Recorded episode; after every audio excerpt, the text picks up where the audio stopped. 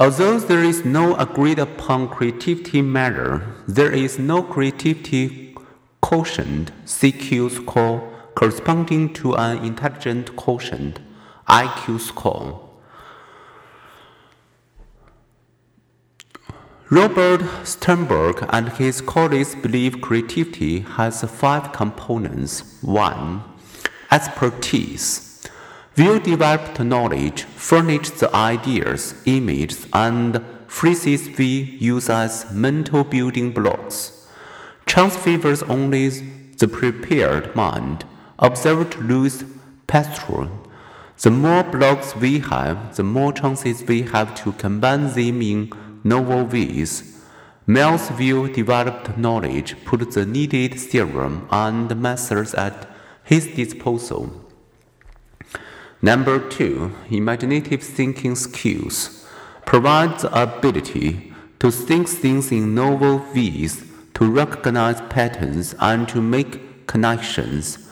Having mastered a problem's basic elements, we redefine or explore it in a new way. Copernicus first developed expertise regarding the solar system and its planets, and then creatively defined the system as revolving around the sun, not the Earth. Wiles' imaginative solution combined two partial solutions. Number three, a venturesome personality, seeks new experience, tolerates ambiguity and risk, and persevere in overcoming obstacles. Wiles said he labored in near isolation from the mathematics community, partly to stay focused and avoid distraction. Such determination is an enduring trait. Number four.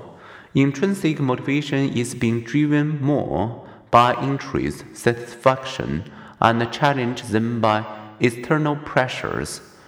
Creative people focus less on extrinsic motivators, meeting deadlines, impressing people, or making money, than on the pleasure and stimulation of the work itself.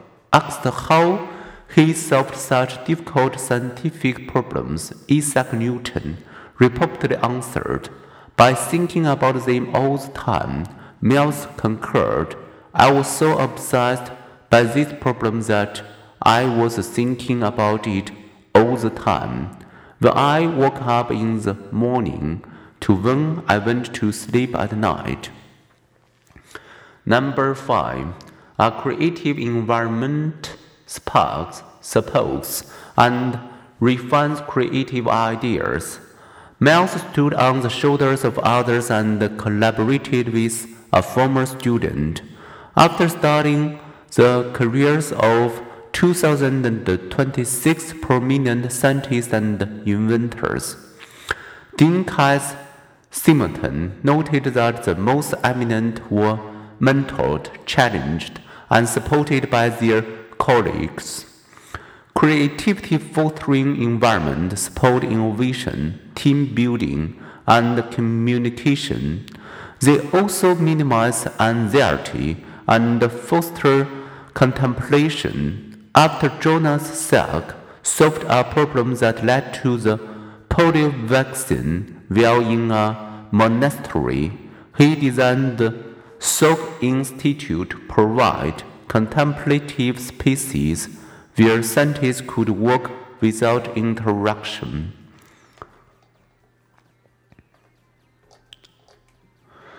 For those seeking to boost the creative process, research offers some ideas.